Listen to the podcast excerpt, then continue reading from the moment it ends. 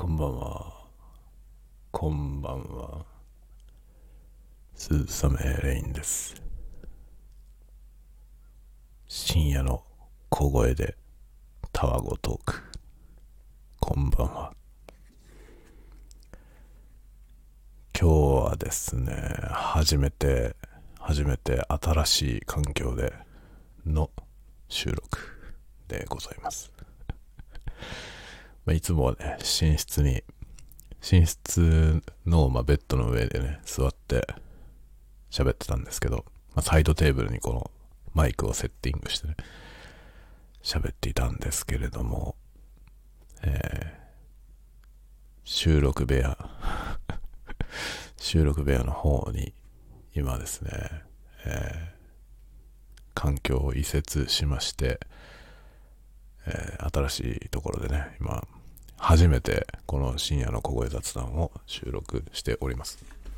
ちょっとね、ちょっと今慣れない感じなんで、よいしょ。椅子の位置をね、椅子の位置を調節しました。ちょっと高さも下げようかな。よいしょ。よいしょ。ちょっといろいろね、不手際がありますけれども。今ね、そういう感じで新しいところで撮っています。で、ちょっとお酒飲みながらやろうかなと思ってるんですよね。よいしょ。ちょっと待ってね、これ。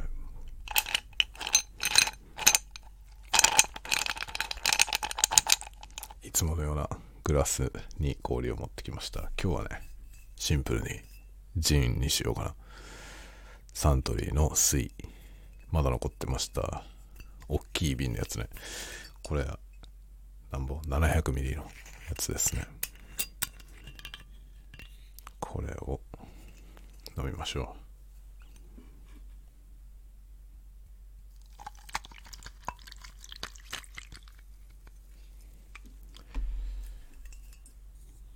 ああ、久しぶりにね、この普通のジンを今注ぎましたけど、やっぱいい匂いだね。このところあの、ジンスパイア 飲みたくて飲みたくて、えーずっとね、探してたジンスパイアやっと見つけたんで、買ってきて飲んでみたら、昆布みたいな匂いがするっていう。今日久しぶりに普通の、普通のジンで、えートニックウォーターでね、ジントニックにしようと思います。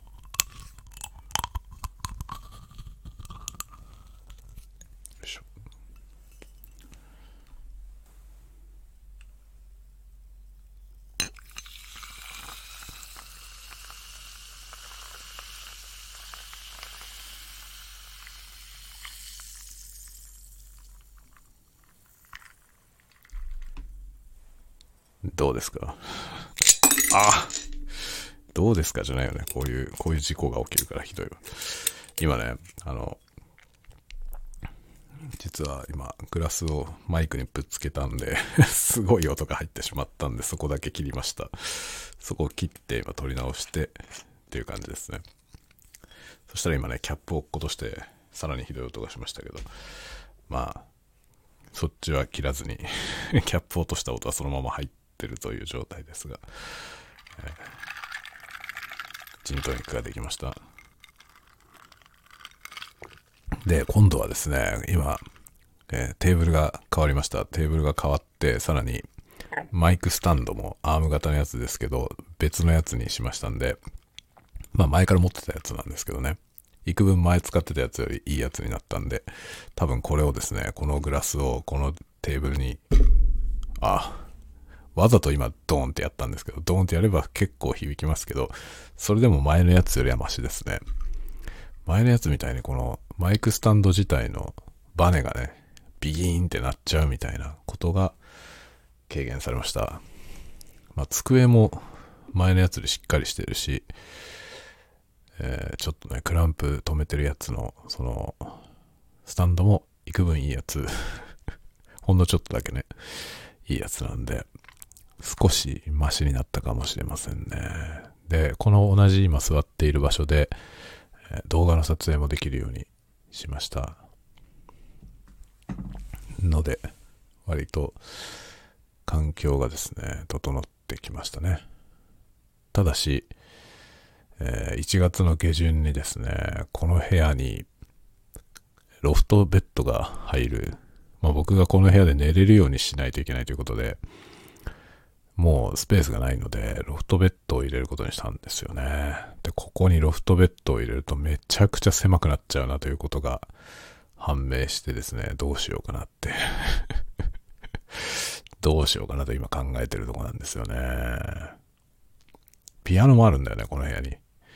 ピアノも置いてあって、まあピアノのある部屋で寝るのはどうなんだろうってちょっと思うんですけどね。湿度の問題で多分人が寝てるとね、すごく湿度が上がるので、まあピアノには良くないだろうと思うんですよね。ピアノ置いてる部屋に人寝ない方がいいと思うよね。でもね、まあ住宅事情的に許さない状態になってきたということで、まあいずれにしてもね、子供が大きくなったらちょっと無理なんだよね。どっちにしろ、えーこのね、僕はいずれこのね、ピアノ部屋で寝なきゃいけないことになるという感じだったんで、それがちょっと幾分早まったかなと思っているところです。で、まあ今月末にね、それが入るので、で、そのね、それを入れるときにはね、あの、業者が来て、組み立ててくれるんですよ。まあニトリで買ったんですけど、ニトリが直接持ってきて、要するに運送会社に頼むんじゃなくて、ニトリのトラックで運んできて、で、ニトリのスタッフが運んできて、で、部屋でそれをね、組み立ててくれるっていうやつなんですよね。でね、これを組み立ててもらうためには、多分ね、そのロフトベッドなんでね、ロフトベッドの下に今あるテーブルを入れようと思ってるんですけど、そのテーブルがあるまま、その上またぐように作ってくれっていうのは多分できないと思うんだよね。なので、一旦このテーブルをばらしてですね、どっか部屋の外に持ってかなきゃいけないんですけど、ここにですね、まあ PC とかね、まあミキサーが今、まあ見えるだけでもミキサーが2台と、あと、えーコントローラー、ミディのね、コントローラーみたいなやつがあったり、あとオーディオインターフェースがあったりとかですね、えらいことなってるわけですよ。その机周りが。で、こいつらを全部ばらして一旦外に出さなきゃいけないと思うと、まあ、憂鬱ですね。しかもね、その当日は休み取ったんですけど、前日も休みにしないと、これ解体できない気がしていて、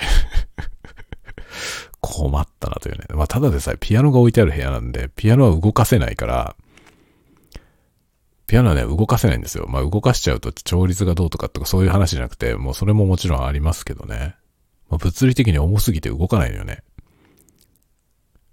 これ、アップライトのピアノなんですけど、何キロあるんだろう ?250 キロぐらいはあると思うんだよね、重さね。ちょっとね、動かないんですよね。簡単には。なので、このピアノを多分外に出すことはできないので、このピアノは置いたままやるということは、ピアノ以外のものを逆に言うと全部出さないと、多分作業できないので、えらいことですね。で、意外とね、邪魔なのがゲーミングチェア。ゲーミングチェア、僕ね、仕事するのにゲーミングチェアに座ってるんですけど、まあ、いわゆる標準的なゲーミングチェアですね。5万円くらいの。5万円でちょっとお釣りが来るぐらいのやつなんですけど、でかいのよね。正直でかいのよ。だからなんだろう、あの、えーいわゆるなんていうの、オフィスチェアみたいなね、オフィスチェアのいいやつ、みたいなやつよりも、ゲーミングチェアって、ちょっとでかいよね。でね、これがものすごい邪魔なんですよ。でこれを部屋から出すのが、かなり大変。ドアもギリだしね。ドアの幅的にもギリなんですよ。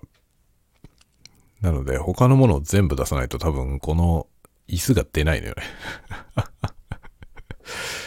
これがね、めちゃめちゃ大変ですよね。でね、まあ一応第一段階として、あの、ギタースタンド、ギタースタンドみたいなやつがね、あの、畳むとアタッシュケースみたいになる、あの、ツアー用のね、スタンドを使ってたんですよ。まあ僕はベースなんですけど、ベーシストなんですけど、あのね、5本ぐらい立てられるやつ。5本ぐらい立てられるやつで、その、畳むとね、アタッシュケースになるやつなんですよ。で、それをライブ用に持ってたんですよね。ライブの時にそれ畳んで、車に積んで、で、楽器ももう積んで持ってくでしょ。で、ステージで、そのステージの横でね、それを展開して、そこに全部楽器を立てておく。その日使う楽器を全部立てておくみたいな。そういう風に使っていたやつを、もう開きっぱなしの状態で家でギタースタンドとして使ってたんですよね。でもそれがもうボロボロで ボロボロでまともに立てられない状態だったんですよ。もう、立ってても保持してくれないんですよ。ボロボロになってて。で、しかも無駄に5本分くらいのスペースを取るんですよね。で、まあ僕が立てるギターというかメイベースが今3本なんで、これが無駄だなと思って。で、まあスペース的にもね、苦しくなってきたんで、のこの間ね、3本用のやつを買いました。3本用のただのギタースタンドを買いまして、すごいシンプルなやつ。で、それに今ね、ベース3本立てて、で、そのアタッシュケース型のやつはでも畳んじゃいました。で、これはもう捨てようと思ってるんだけど、粗大ゴミでね。で、燃えないゴミの袋に入れば、燃えないゴミで持ってってくれるんですけど、一番でかい40リットルの袋に入らなかったんですよ。なので、粗大ゴミ、めんどくさいですね。粗大ゴミ、なんて説明すればいいのかな。アタッシュケースって言って粗大ゴミ出そうかな。でもアタッシュケースって言うと多分ね、アタッシュケースだったら40リットルの箱に入るのよね。その袋にね。で、アタッシュケースだったら40リットルに入りませんかって多分言われるな。いや、実はアタッシュケースじゃないんだよ、つって。アタッシュケースみたいなギタースタンド って言わなきゃいけないね。普通のアタッシュケースよりも二回りぐらいでかいんですよね。だから入んないのよね。厄介だなもう。だそれも捨てなくちゃだなっていう感じだしね。っていうね、今、まあそのね、ベッドさえ入っちゃえばもう一段落。だからそのベッドを入れちゃって、入れちゃった状態で、あの、一気にね、部屋をもう徹底的に片付けようと思ってるんですよね。で、もう撮影環境とかもしっかり整えて、で、仕事とね、撮影と、を、こう、両立できる部屋にしようと思っている、います。一応この間ね、あのポッドキャスト、今この新体制でね、ポッドキャストの録画と、えー、あと動画の撮影1本やってみて、まあ実際には3本撮ったんですけど、2本ポツになって 1本、この間公開したやつが1本撮ってみましたっていう感じですね。で、今この、え、タワゴトークの収録をね、この部屋でやってみています。で、これが完璧に人揃いできるようになると、えー、全部この部屋で完結するという感じですね。まあ今日はまだね、寝るとこがないから、この後、寝室の方に移動して寝ますけど、ま、そこまでできるようになったら、まあ、僕の部屋がですね、この作業部屋に全て集約されて っていう感じにね、まあ、ようやくなるかなっていう感じですね。ただまあ、あの、寝室の方が今書庫になってるので、その書庫の方は引き続き書庫として使う感じですね。ちょっとね、その本はこっちの部屋にはね、持ってこれない、入りきらない というね、感じなので、まあ、こっちの部屋では作業と、まあ、あと楽器部屋として使って、ピアノがあるからね、っていう感じですかね。で、まあ、吸音もね、吸音材もやろうと思ってるんですけど、ベッドが入るので、ベッド入ってから吸音しようかなと思っていて、今ね、吸音材を全部ピアノの上に積んだ状態になっています でもさ、思ったんだけどね、あの、吸音材をやって、こう、部屋のね、音響をもうちょっとデッドにしようと思ってるんですけど、あのね、ちょっと思ったのはね、壁にいくら吸音やっても、ピアノがいたらダメなんじゃないかって っていう気がちょっとしてきた。ピアノってさ、ピアノの中に弦が張ってあるじゃない。で、ピアノ自体が鳴るので、で、結局ね、その部屋の中で何か音出した時に、ピアノのその中に貼ってある弦に共振するような気がするんですよね。そしたら、いくら部屋をデッドにしても、ちゃんとデッドにならない ちゃんとデッドにならないような気がするんだよね。ダメですよね、これね。防音ルームというか、えー、なんだろう、ナレーションの収録ルームみたいなね。そういう音響環境に近づけようと思ったんですけど、そうだとすると、部屋の中に多分楽器があったらダメだよね。楽器は鳴っちゃうからね。ら結局部屋の中に楽器を置いてたらダメなんじゃないっていうことに気がついてしまいました。やらないよりは幾分マシだろうけども、ねえ、なんかね、その、この部屋はね、今僕がいる部屋は、これどれぐらいだろうな。4畳半、5畳ぐらい。多分、4. 点何畳ぐらいだと思うんですよね。畳敷きの部屋じゃないんで、あの、なんかしっかり何畳っていうね、サイズじゃないんですけど、面積的に多分、5畳、うん、6畳あるのかな。ちょっと6畳ないんじゃないかなっていうぐらいの広さなんですよ。で、めちゃくちゃ物がいっぱいあるのよ。僕の部屋だから。めちゃめちゃ物がいっぱいあるんですよね。で、しかも今吸音材まだ貼ってないけど、その吸音材大量に置いてあるんですよ、部屋の中に。なのに、こんだけ物があるのに、まだ結構ライブなんですよね、この部屋。で、おかしいなと思ってて。なんでだろうと思ってね。で、今、後ろにね、僕の後ろにその撮影用に暗幕をかけてるんですよね。撮影の背景として。で、暗幕も布だからさ。で、その布が壁一面をほぼ覆ってる状態なんですよ。壁4面のうちの一番広い壁が今、膜で覆われてる。布の膜でね、覆われてる状態なんですよ。なのに、なんかその割にはね、音がライブなんですよね。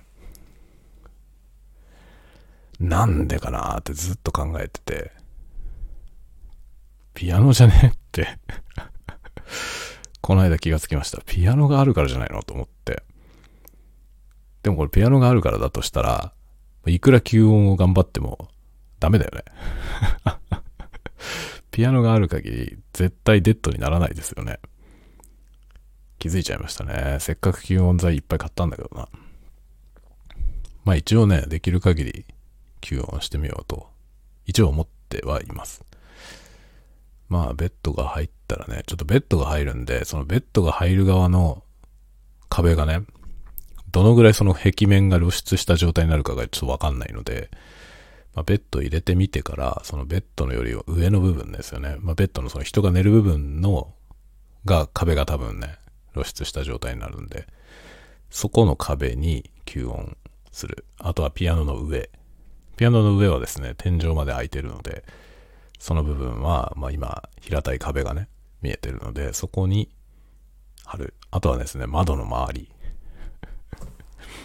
多分ね、本格的にやるなら窓ももう埋めちゃって、吸音した方がいいんだけど、ちょっとそこまではね 窓なくなるのも嫌だなと思ってるので、窓の周りは吸音するけど、窓自体は残そうと思ってます。ただね、窓があれ、あれなんですよ。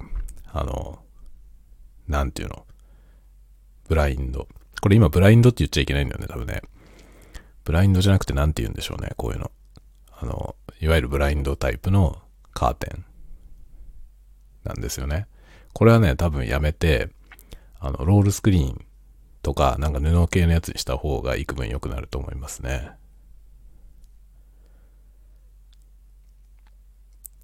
そういうところだなあと天井ですね。意外と盲点なのは天井で、あの、音響的にはね、天井が一番反射しますね。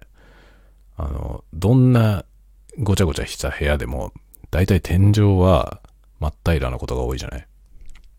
だから、その、物がめちゃくちゃいっぱいあったりしても、あの、広い壁が露出しているところはね、少なかったとしても、普通天井はさ、真っ平らなまま露出してるのが普通じゃない？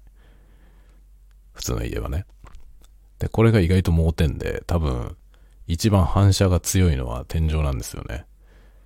なので、本当は壁以上に率先して天井に吸音材を貼った方がいいと思うんだけど、いいと思うんだけど、あんまりそんなことやってる人見ないよね。真っ先に天井を吸音するのが多分いいと思うんですよ、本当はね。だけど天井に吸音材貼るの大変なんだよな。すげえ大変だよね。まあ、もうさ、持ち家だから、剥がせなくていいや的な発想でやった方が多分楽だよね。吸音材側に、要は、あの、ホットボンド、ホットボンドつけて、それをもう天井にペテって貼っつけるっていうやり方をすればね。そしたらもう剥がれないけどさ。剥がせないけど多分一番いいよね。そうやってやるのが一番施工としては正しいと思いますね。一応ね、なんか賃貸の人向けにノウハウとしてはですね、あの、壁紙にマスキングテープ貼って、で、そのマスキングテープにホットボンドを塗って、そこに貼り付けるっていうやり方がね、いろんなとこで紹介されてるんですよ。で、意外と、あの、マスキングテープの上にホットボンドっていうやり方で、ちゃんとくっつくみたいですね。そうするとさ、下はマスキングテープだから、まあ、剥がれるじゃない、綺麗に。で、そういうやり方をすれば綺麗に剥がせますよ。っていうのは、いろんなとこで見るんですけど、どうしようかな もう持ち家だからね、別にこう剥がれなくてもいいって話はあるのよ。あるんだけど、リフォームとかするときにさ、えらい大変なことになるよね、きっと。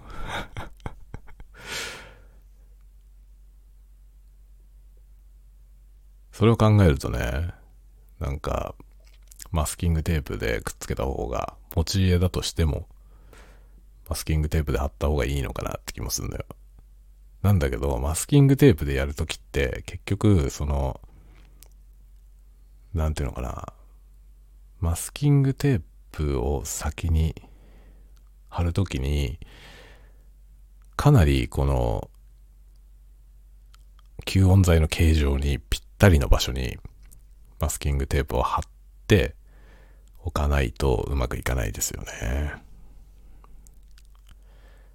しかもね、その施工方法としてはマスキングテープ貼ってそこにホットボンド塗って上から貼り付けるみたいな感じなんですけど、それだとね、天井はできないよね。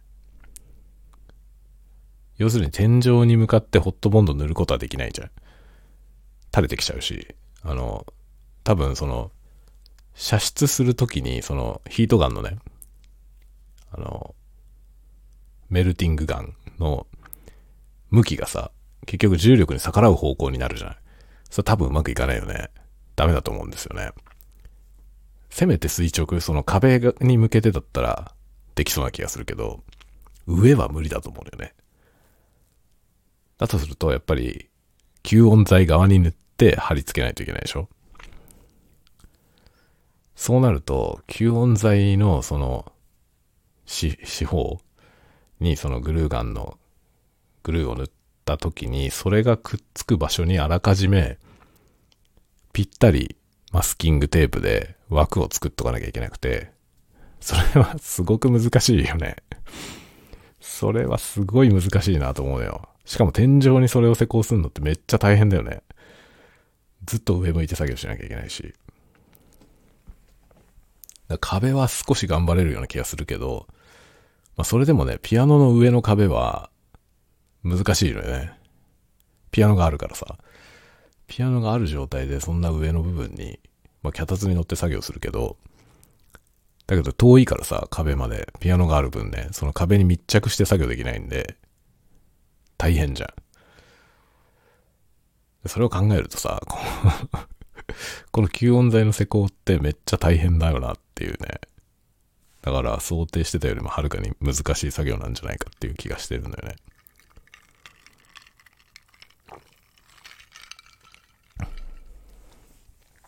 ね。で、今ね、差し当たり一番最初として、ドアにね、ドアが一番硬いから、あの、壁はさ、壁紙がこう、細かい凹凸のある壁紙、今一番安物の壁紙。多分あの、賃貸アパートとかで、一番標準的にどこでも見かける壁紙。あれなんですよね、僕の部屋。何しろ一番安い壁紙で、で、この部屋は全ての面が全部同じ壁紙なんですよ。なので、そのただ塗装しただけの、板に塗装しただけの扉がついてるので、その扉が一番硬いのよね。だから扉にまずつけようと思って、今扉にね、その下地のマスキングテープのラインを貼ったところなんですよ。貼ってあるんだけど、これがね、うまく貼れないのよ。意外と難しくて。長い距離をね、その、まっすぐ貼るのがまず難しいんだよね長い距離まっすぐ貼るのが難しいその、吸音材の大きさに合わせて、正方形の枠をね、こう作っていくんですけど、それを、そのね、ジャストなサイズで作るのが難しいんですよね。非常に難しい。で、結局さ、これをちゃんとやろうと思ったら、もう扉自体にさ、こう、線を描いてね、ちゃんと、その要は、あの、何 ?L 字型のさ、あの、金属の定規あるじゃない？あれ、なんていうの？僕ちょっと専門の用語がわかんないんだけど、ホームセンターとかに行くと売ってるあの L 字型のさ、ステンレスの定規あるじゃない？あれを使って多分直角を出して、で、しっかりその水平を出した状態で、あの、長さを測ってね。で、印を書いて、やらないとダメだと思うんですよね。で結局印を書いて、作業するってことはさ、ねえその、元に戻せるように、マスキングテープでね、施工しようと思っているんだけど、結局その、ガイドの印書くじゃん っていうさ、ことを考えてきたらね。じゃあ別にいいんじゃね？っ てじゃあ別にこのマスキングとか、そ古速な仕事しないでもう貼り付ければいいんじゃないっていう、っていう気になってくるじゃん。ま一応ね、今、ね、そのマスキングテープでライン、ガイドのラインを作るっていうところをやってみたんですけど、そのガイドラインがうまくいかないのよね。で、うまくいってない状態で、マスキングテープだけ貼ってある状態で今ね、放置してます。だからドアにね、謎の田んぼの田みたいなのが書いてあるよ。どうしよう。これをやるうまい方法はないかな。一応ね、マグネットで貼り付く水準器みたいなやつは持ってるんですよね。あの、ポール立てたりとかね、あと突っ張り棒を立てたりする。突っ張り棒を横に貼ったりとかするときに水平を出すためにね、あの、マグネットでね、ガチャンってくっつく、結構強力なマグネットでくっつくね、あの、水準器があるんですよ。それを一応持ってて、いろんなとこでね、こう、垂直とか水平を出すために使ってるんですけど、そういうやつを使って水平を出すことはできるんですよね。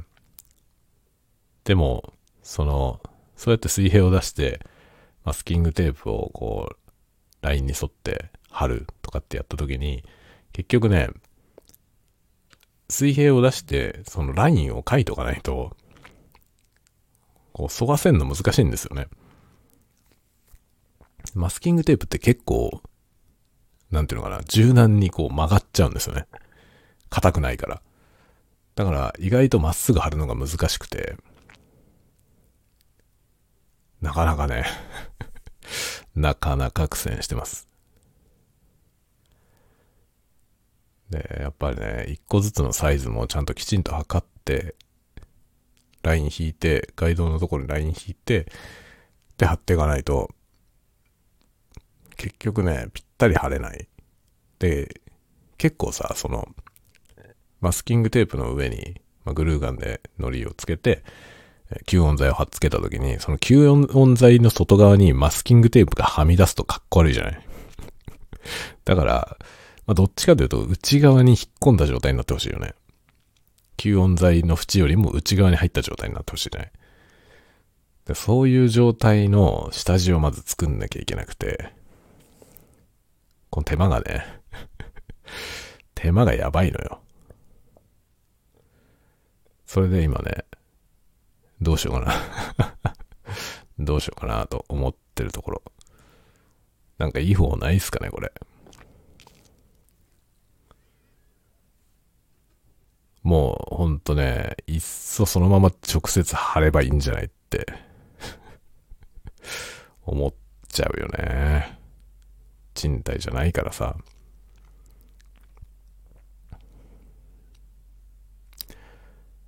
でね、まあ壁はさ、まあ、壁紙はね、まあ僕、この部屋はもう僕しか住まないというか僕の部屋にしてしまうということであれば、もう壁紙とかもさ、別にね、今後、張り替えるっつっても、好きなようにすればいいんで、まあだとしたら僕はもう壁紙の上にペンキ塗っちゃおうかなって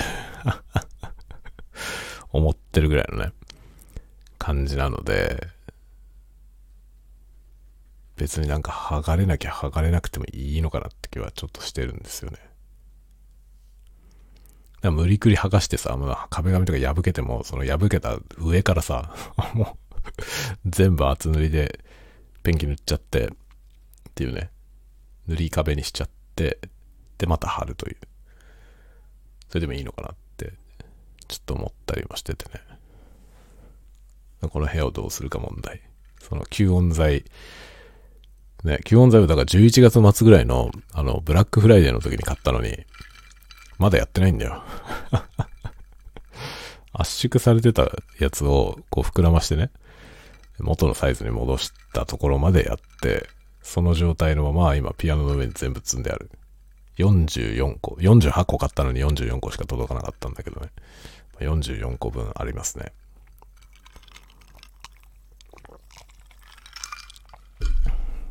これ全部貼ったらどれぐらいデッドになるのかなちょっと興味はあるけどね。でもまあピアノがいるからそんなにデッドにならない説。あるよね。あるよねと思ってますね。ちょっと、それじゃないかなっていうね。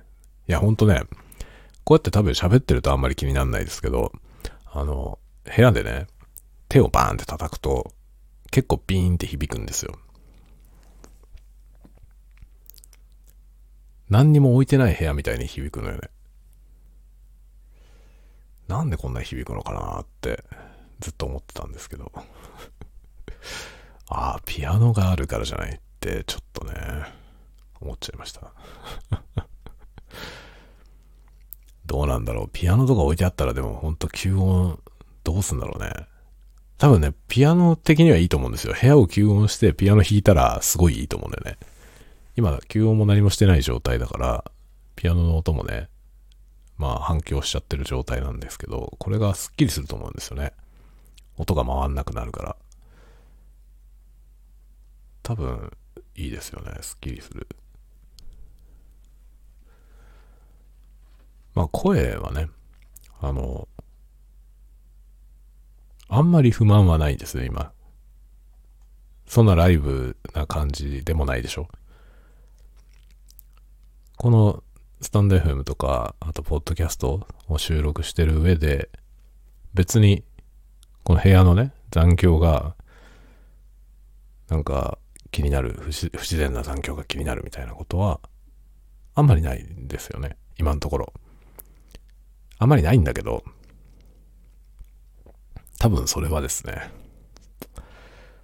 ちゃんとデッドな状態で撮った音を聞いてないからじゃないかっていう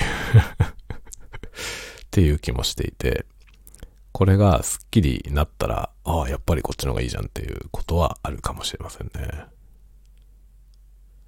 だから耳の肥えた人はね、そう思ってるかもしれないよね、聞いてね。もうちょっとちゃんと、ちゃんとデッドな音にして撮ればいいのにって思ってる人ももしかしたら いるかもしれませんけど、僕はなんか自分で聞いてる限りにおいては、現状でもあんまり不満はないですね。なのになんで吸音すんだよっていう 話なんですけど、うん、まあ、やっぱ ASMR やるからっていうのもありますね。ASMR は、わりかし、音がね、重要なんで、で今後結構その、クワイエット ASMR、静かなやつね、やってみたいなとも思ってるので、まあ、なるべくデッドな音にしたいなとは思いますね。ちょっとね、まあ、ASMR チャンネルの方も低迷してるので あれなんとかしていかなきゃなっていうところはね、ありますけども。まあ、ちょっとね、いろいろ試行錯誤しながらやっていこうと思ってますね。どうですかね。幾分、この深夜の小声雑談も前よりは聞きやすい音になりましたでしょうか。まあ、マイクスタンドが変わったぐらいかな。ですかね。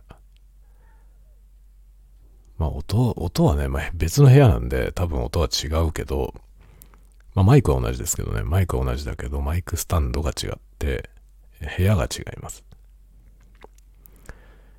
で、まあ、どうだろうな。デッドっていう意味では、前にやってた環境の方がデッドだったかもしれませんね。何しろ布団があったから、布団の上に座ってたんで、ね、あの、布団はかなり音を吸収するからね。吸音とかは一切やられてない部屋ですけども、布団が置いてあって、あと本棚が大量にあって、本がめちゃくちゃたくさんある部屋だったんで、本もね、あの、大きさの違う本がたくさん並んでる状態なんで、かなり音を吸収する環境ではあったと思いますね、前の部屋ね。だから下手すると今のここよりも、向こうの方がスッキリした音だったかもしれません。難しいね。こういうのは奥が深いですね。えー、なんか、いろいろ考えながら、日々やっております。まあこのね、考えることがそもそも趣味なんで、このね、よりいい音にしようみたいなことを考えるの大好きなんで、なんかそれによって、ね、そこに悩んで、悩んでいくことが楽しいという ねマゾっぽいですね。そういう世界ですね。なんか、より良くしていきたいなとていますね。あとはね、こう、この深夜の小声雑談ずっとこういう感じでやってますけど、ここでもうちょっとね、なんかバイノーラル ASMR っぽいものをやってみようかなっていうのもちょっと思っています。あの、お酒注ぐ時の音とかで、ちょっとだけそれっぽいことしてますけど、どうなんだろうね。でも、この、これはね、特にスタンド FM で始まったチャンネルなんで、スタンド FM 的なもので、音声のみの ASMR みたいなのって、ニーズあるんですかね？そこはちょっとわかんないけど、ニーズがもしあるならね、そういうのやってみてもいいなっていう気もしますけどね。まあ、このマイクはね、ASMR の人がご用達というかほんと世界中の ASM アーティストが使っているBlue Yeti なんで、かなり本格的なそのね、ASMR サウンドを取ることができます。こういうやつね かなりこのマイクはいいと思います。とか言いつつ、マイクにグラスをぶつけたので その部分をカットしました。カットしたというか、撮り直してます、今。オーバーダビング、オーバーダビングじゃないね。前のやつを消してるから上書きしています。涼しげな音ですね。あという感じで進行しております。僕の活動はいろいろね、いろいろと紆余曲折悩みながら進行中でございます。まあでもね、あの機材的にもかなり充実しましたし、部屋もね、まあ、今月末には落ち着くはず。落ち着くはずということで、その辺をちょっとある程度整えて、えー、部屋を片付けてね、せめてね、ほんとルームツアーみたいなやつ、ルームツアーするほどの部屋じゃないんだけどさ、狭いから。なんだけど、こんな部屋で撮ってるよっていうのを紹介できる程度には片付けたいよね。今とてもじゃないけど見せられる状態じゃないんですよ。汚すぎて。汚いっていうのはね、汚れてんじゃなくて散らかってんですよね。もうガラクタの山。それはね、まあ今日も、昨日も今日もね、ずっと片付けしてるんですけど、終わんないわけよ。あまりにも汚くて。すごい頑張って片付けてんだけど、大量に物捨ててんですけどね。なんででしょうね。捨てても捨ててもすっきりしないんですよね。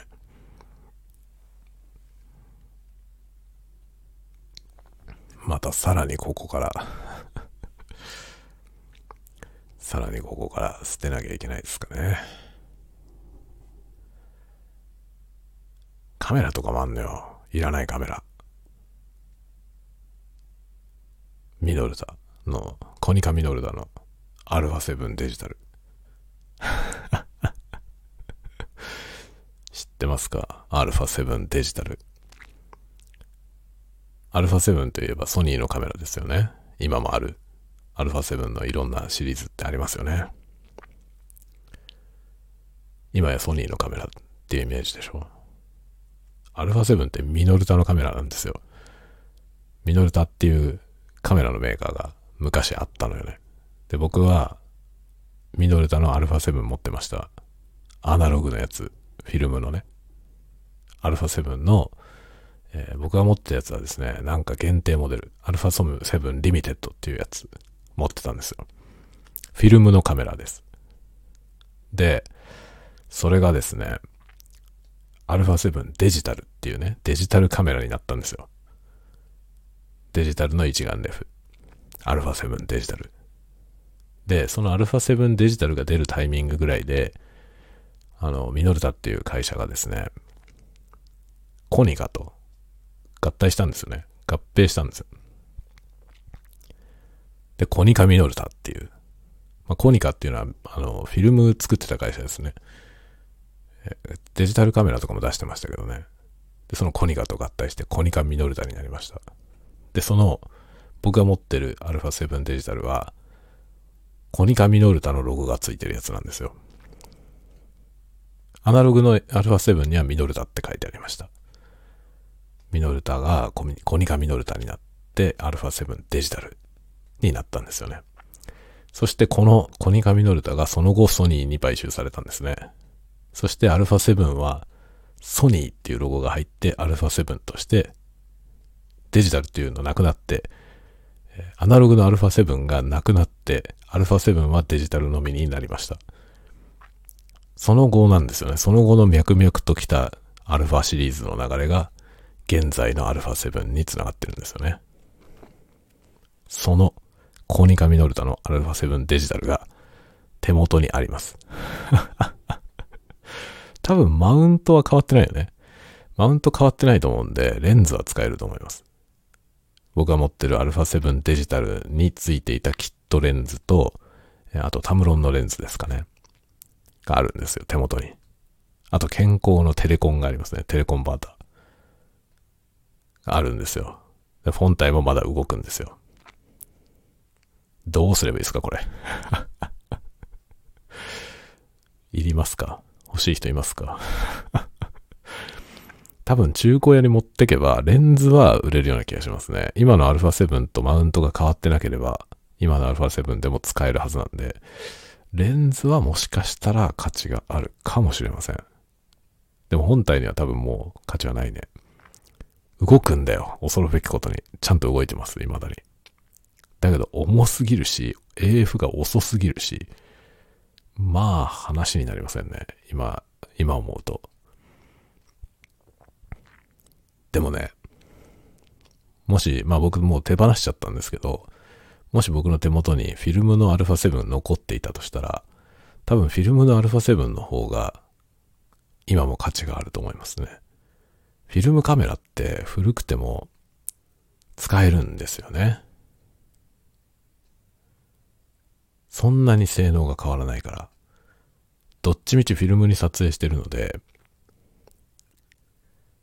まあ、フィルムによってのね、その画質の差っていうのはありますけど、古いカメラに新しいフィルムが入るので、使えるんですよね。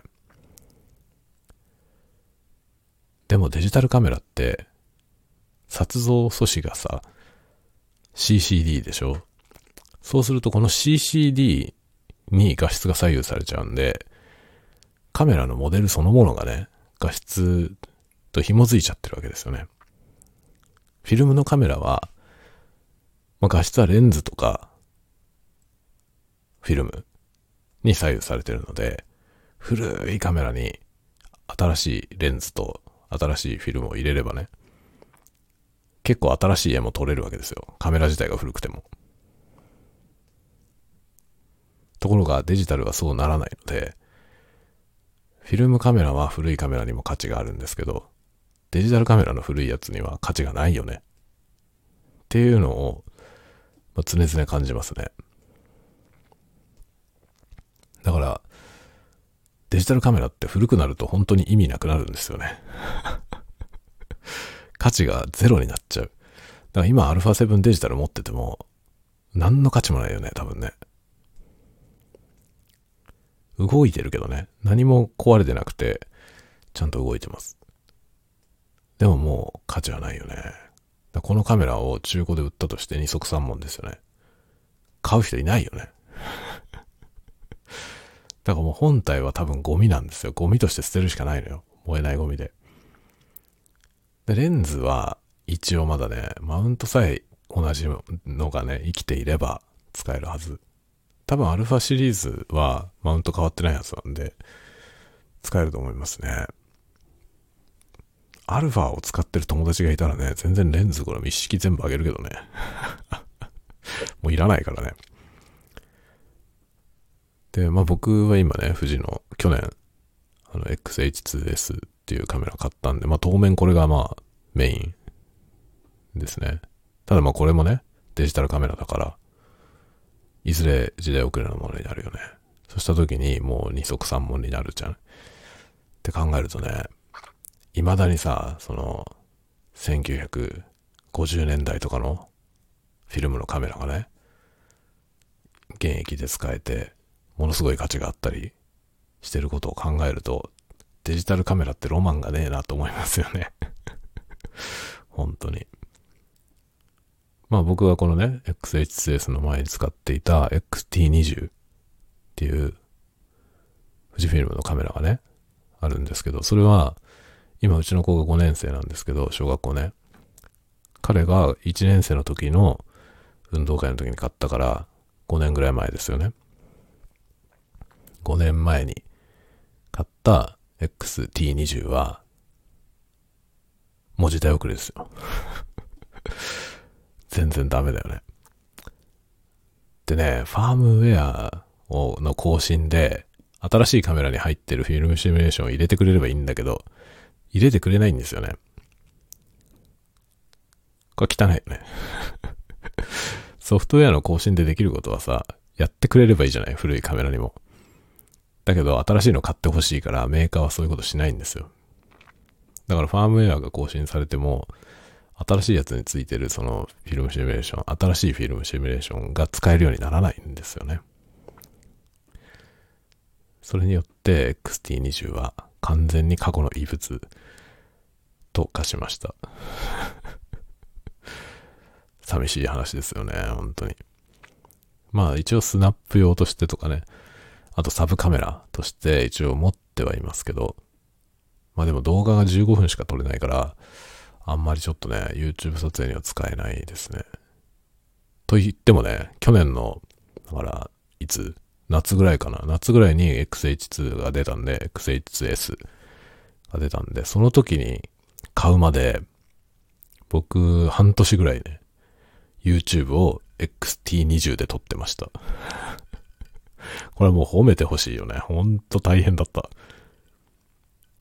何しろ15分しか撮れないから、まあ、15分ごとに切って撮り直すんだけど、まあ、熱に弱すぎて、結局15分ごとに分けても、2回目の途中でもう熱でダメなんですよ。それ以上撮れなくなるのそしたらもう一回冷やして、でまた撮るみたいな、ものすごい時間かかるわけですよね。1時間の動画撮ろうと思ったらものすごい時間かかる っていうね、そういうカメラでしたね。だからもう、あれだよね、スチール専用みたいな感じで今は使ってますけどね。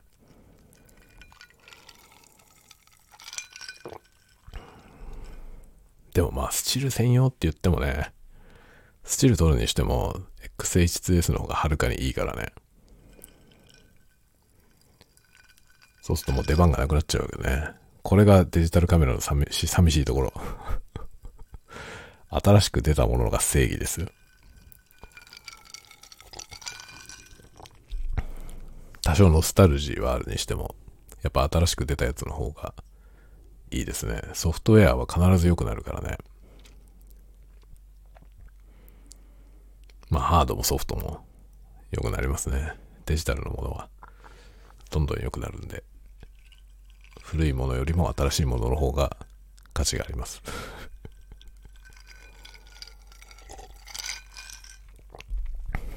まあそんなような事情で機材関係はね、やっておりますね。まあ、こんな感じで、今日は新しいところから収録してお届けしました。というか今後多分ここで撮るようにしていくと思います。もうね、 Blue Yeti こっちに持ってきちゃったから、めんどくさいからね、向こうに持ってくの。というね、感じで、また明日から、今日までお休みでしたけど、明日からまた平常運転に戻っていくので、子供たちも児童館に通うし、学校始まるまではね、児童館に通って、で、学校始まったら小学校行くという、普段通りのスタイルになっていきます。ぼちぼち頑張っていきたいと思いますね。ちょっと YouTube の方に今年はね、力を入れる予定。予定です。頑張りますよ。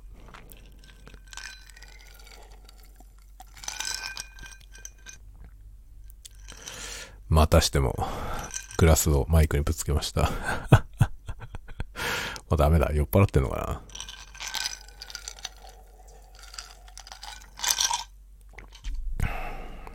というわけで今日はこの辺で終わろうかなと思います。また、またまた皆さん、お付き合いいただければと思いますので、また次回お会いしましょう。おやすみなさい。おやすみなさい。おやすみなさい。